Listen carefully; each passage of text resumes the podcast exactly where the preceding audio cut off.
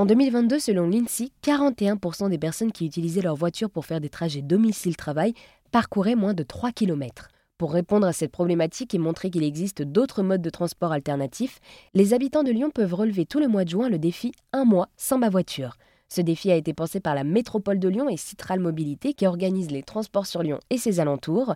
Des volontaires ont d'ailleurs été choisis par une équipe de médiation. Béatrice Vessillier est vice-présidente de la métropole de Lyon chargée de l'urbanisme et également vice-présidente de Citral Mobilité.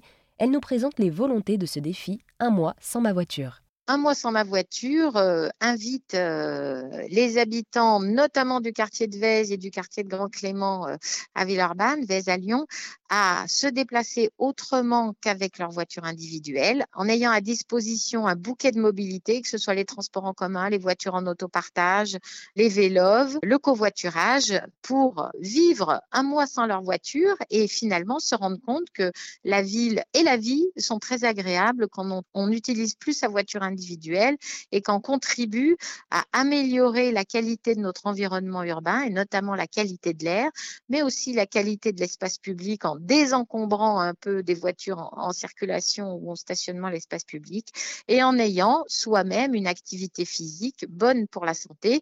Donc vraiment, ça n'a que des avantages de découvrir les autres mobilités que la voiture individuelle.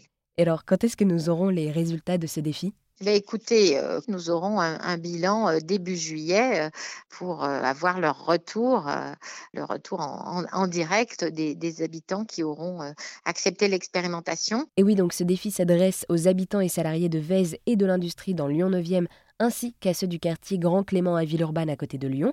Merci beaucoup Béatrice d'avoir répondu à toutes mes questions sur ce défi Un mois sans ma voiture. Merci à vous.